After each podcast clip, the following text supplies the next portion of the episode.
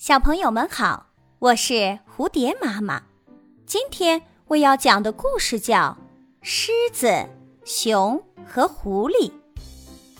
一头狮子和一头熊同时抓到了一只小羊羔，为了那只小羊羔，他们俩你争我夺，互不相让，打斗起来。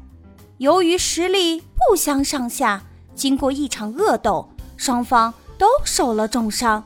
筋疲力尽地躺在地上，一点力气都没有了，也顾不上吃羊羔了。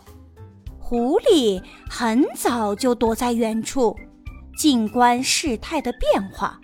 见他们俩两败俱伤，都直挺挺地躺在地上，知道机会来了，便跑过去捡了个便宜，把站在他俩之间吓得半死的羊羔抢走了。伤势严重的狮子和熊只能眼睁睁地看着狐狸拖着羊羔远去的身影，却无能为力。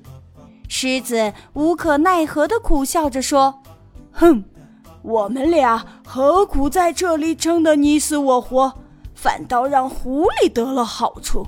这也太可笑了吧！”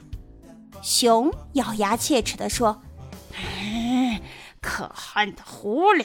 你等着，小心有一天碰到我手上，看我怎么收拾你！